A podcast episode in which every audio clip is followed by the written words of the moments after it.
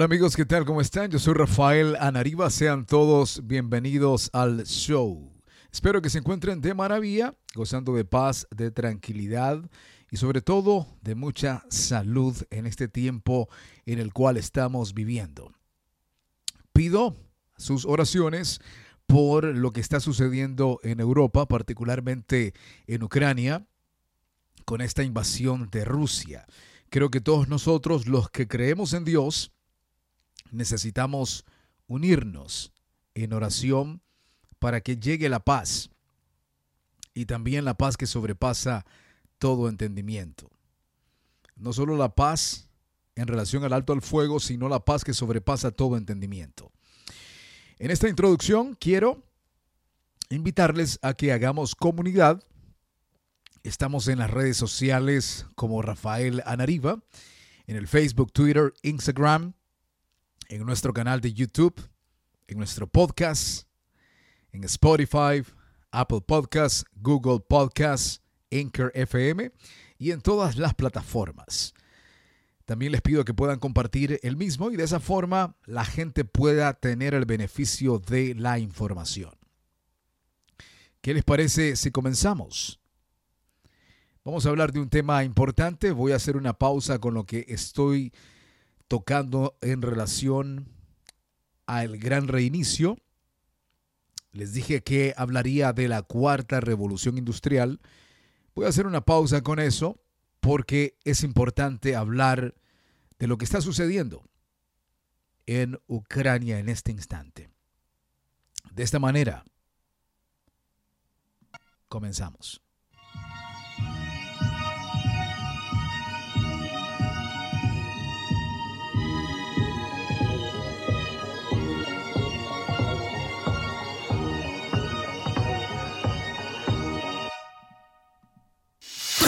Elaborados por la mente que pueden aparecer por procesos racionales o por abstracciones de la imaginación. El pensamiento de hoy en el show de Rafael Anariba. Rusia lanzó una invasión masiva contra Ucrania en una escalada de agresiones militares que no se veían en el mundo desde 1945. Antes de este ataque militar, que ha sido planeado desde hace mucho tiempo, Biden le envió un mensaje a Occidente, a los Estados Unidos y al mundo.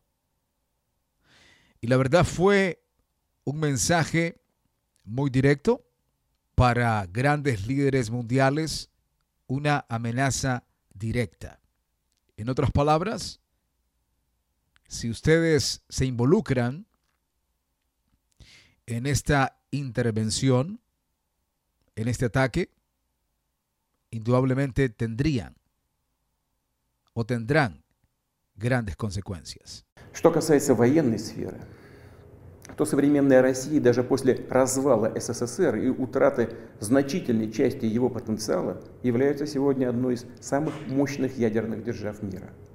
И более того, обладает определенными преимуществами в ряде новейших видов вооружений.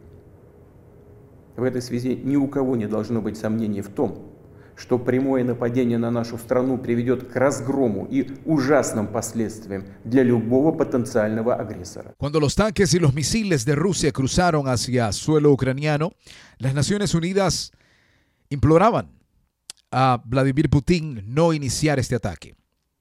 Los principios del derecho y las relaciones internacionales que costaron dos guerras mundiales e innumerables vidas parecieron echados a la basura, tirados por tierra. Desde hace años, Putin buscaba imponer su presencia hacia esta área a nivel internacional de igual forma y poco a poco se ha ido preparando para esto, para justificar la invasión, este señor ha utilizado todo tipo de argumentos, desde la seguridad nacional, por la aspiración de Ucrania de unirse a la OTAN, hasta la existencia de un supuesto genocidio o de neonazis en Ucrania. ¿Y qué es lo que hay realmente detrás de esta invasión? Lo voy a tocar en el programa del día de hoy. Y quiero preguntar en este punto, ¿dónde está la iglesia? Muchos involucrados en hablar de prosperidad, de enriquecerse, de crear su propio imperio en la tierra, de hacer mucho dinero,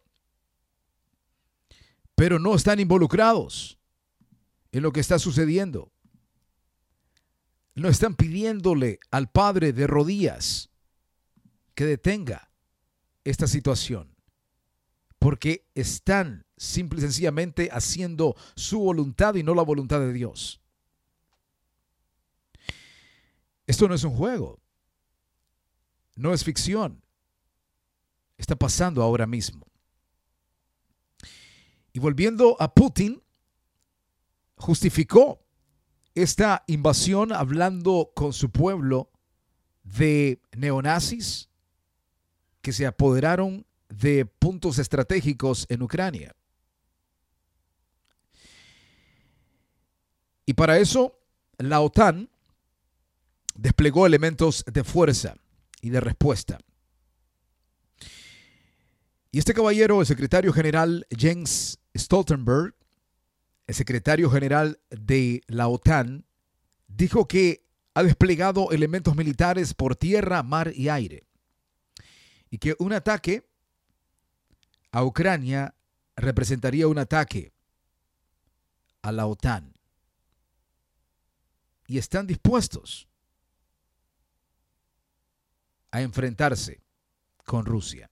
Pero ¿qué ocurrirá cuando Rusia es la segunda potencia más grande del mundo, un armamento impresionante el que posee, hablando de ojivas nucleares y de la tecnología rusa. ¿Cuáles serían las implicaciones y las repercusiones en el mundo? La OTAN ha respondido y ha desplegado elementos de la fuerza alrededor de Rusia. The world will hold Russia and Belarus accountable for their actions. Russia as the aggressor, Belarus as the enabler. President Putin's uh, decision to pursue his aggression against Ukraine is a terrible strategic mistake, for which Russia will pay a severe price for years to come. NATO allies and the European Union have already introduced significant sanctions. And many of our partners around the globe have joined us. We must stand ready to do more, even if it means we have to pay a price because we are in this for the long haul. Hay dos partes en estos argumentos para entender lo que está sucediendo. Lo de la OTAN como estrategia diplomática fue genial porque le exigió a este país, a Estados Unidos y a Europa, algo que ni Washington ni la OTAN pueden prometer, que es que Ucrania no se uniría a la alianza, porque va contra sus principios. Era en realidad una trampa. Putin sabía que nunca se le hubiese podido dar lo que quería pero le sirvió para justificar ante la opinión pública rusa la invasión, quedar bien ante su pueblo y atribuir la culpa a Occidente, particularmente a este país, a Estados Unidos. Y para eso el presidente Biden respondió con sanciones y dijo recientemente que Vladimir Putin es el agresor y ha anunciado nuevas sanciones en respuesta a estos ataques contra Ucrania. And at the very moment that the United Nations Security Council was meeting to stand up for U- Ukraine's sovereignty, to stave off invasion, Putin declared his war. Within moments, moments, missile strikes began to fall on historic cities across Ukraine. Then came the air raids, followed by tanks and troops rolling in. We've been transparent with the world We've shared declassified evidence about Russia's plans and cyber attacks and false pretexts so that there could be no confusion or cover up about what Putin was doing. Putin is the aggressor. Putin chose this war. And now he and his country will bear the consequences. Otro punto a considerar sumamente vital es que Vladimir Putin practica un tipo de nacionalismo llamado de exclusividad étnica. Cree firmemente que los rusos solo estarán seguros si están bajo su control. Para él, Ucrania y Rusia son parte de una misma etnia. De allí el argumento para invadir Ucrania, proteger a esa población de habla rusa. Ese es el argumento similar al que utilizó Hitler en 1938 para invadir parte de Checoslovaquia, la protección de una minoría étnica alemana. Es la misma lógica y viene de la idea de que las etnias son razas animales luchando por la supervivencia. Y si hay gente de otras razas en otro país, las van a matar. Porque toda raza busca sobrevivir. Una a costa de la otra. Es por eso que le viene muy fácil y es muy lógico a la propaganda de Putin asegurar que estos rusos están en peligro, porque no están protegidos por ellos. Esta es la idea detrás del argumento del supuesto genocidio, que es totalmente falso, pero que es válido dentro de la lógica de Putin, en la cual asume que va a ser destruido si no destruye antes a su oponente. Este caballero lleva 20 años buscando reconstruir lo que él llama la esfera de influencia exclusiva en Europa del Este. Es un gran admirador de Stalin y de esa idea stalinista de que la Unión Soviética nunca estaría segura a menos que controle Europa del Este, lo que obligó a los aliados a darle Europa del Este después de la Segunda Guerra Mundial. Él quiere salvar a Rusia de la misma manera que Stalin salvó a la Unión Soviética según su mentalidad, lo que en Rusia llaman la Gran Guerra Patriótica. Es lo que se conoce como la Segunda Guerra Mundial. Y por eso ahora está usando de nuevo ese argumento para referirse a Ucrania de la Gran Guerra Patriótica o de llamar sin fundamento nazis a los ucranianos, aparte de los ucranianos. Y cabe en este punto una pregunta. ¿Por qué Ucrania es tan importante para este caballero, Vladimir Putin? Es vital por varias razones. Una de ellas es geográfica y está obsesionado con la idea de que le van a destruir.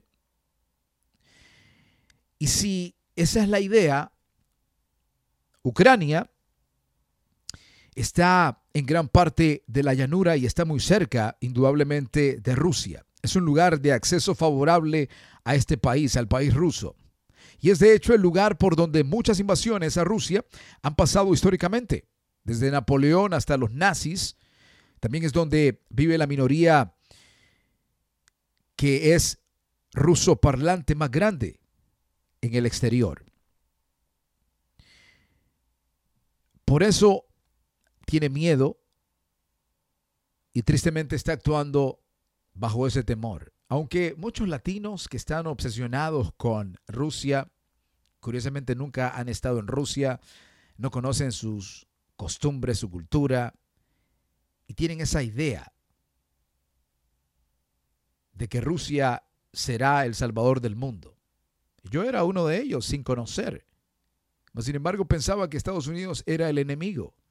Pero te das cuenta que ni siquiera el ciudadano ruso común o ciudadano estadounidense es el enemigo, en lo absoluto. Saben quiénes son los del problema. Los gobernantes, los políticos, porque ellos son los que toman las decisiones, pero el daño colateral lo recibe uno como ciudadano común. Ese es el problema, porque si comienzan a llover las bombas en un lugar, ¿quién tomó la decisión? Lo hizo un gobernante, lo hizo un presidente. Pero nosotros, como pueblo, recibimos el impacto. No se trata de buscar culpables, pero se trata de encontrar la lógica de las cosas para prepararnos, porque lo que viene puede ser crucial en la raza humana.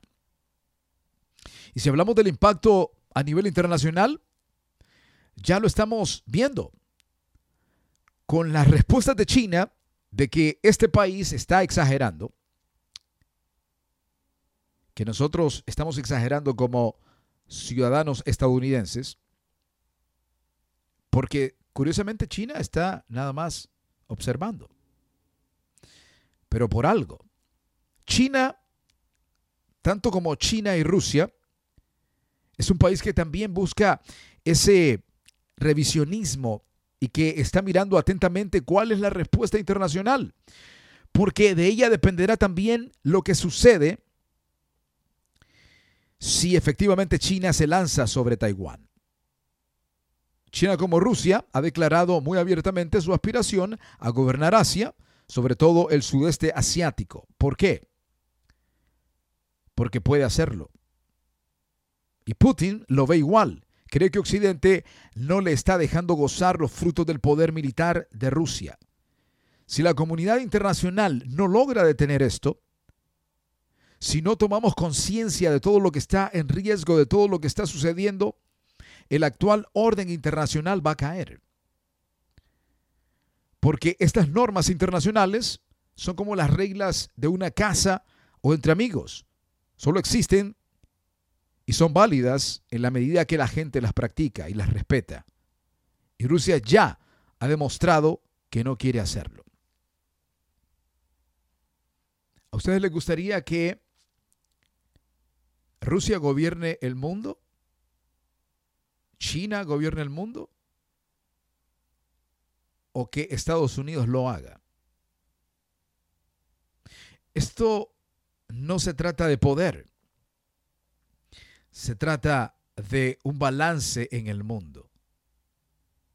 Y hay muchas interrogantes. ¿Será que Rusia está pensando que en, en este nuevo orden mundial no formará parte de ese grupo y que Estados Unidos tendrá más poder y por eso está ahora mismo haciendo una demostración de lo que es capaz de hacer. No sabemos lo que está sucediendo.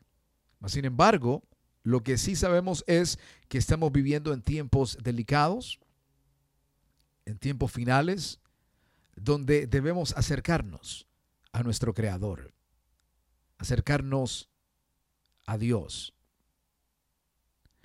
Porque claramente dice lo que está escrito, que se oirán de guerras, de rumores de guerras, se levantará nación contra nación, reino contra reino. Se habla de pestilencias, enfermedades, terremotos. Todo eso lo estamos viendo. Pero sigue diciendo no será el fin o aún no será el fin. Es principios o son los principios de dolor. Pero más adelante sigue diciendo cuando se hable de paz y seguridad. Entonces, repentinamente vendrá el fin. Pero la pregunta es, ¿nosotros estamos preparados para todo esto? Independientemente de si Rusia tiene la respuesta, o tiene la razón, mejor dicho, o la tiene Estados Unidos. Sí, porque hay un conflicto, mucha gente está especulando, unos dicen yo tengo la razón, un amigo mío periodista me dijo, ¿qué sabes de todo esto? Yo tengo la razón porque de esta manera se maneja el mundo. Pero me llama la atención porque había puntos importantes que no consideraba. Pero dejemos a un lado eso. No se trata de tener la razón o de quién tiene la razón y quién no la tiene en este momento. Porque yo le expuse puntos importantes y lo dejé pensando. Pero ¿saben qué es lo más relevante en este momento? Que niños están siendo víctimas de este ataque. Madres, padres de familia y han habido decesos, muertes, por la decisión de los líderes, por las ansias de poder, también por las inseguridades de estos líderes. El pueblo está recibiendo el impacto.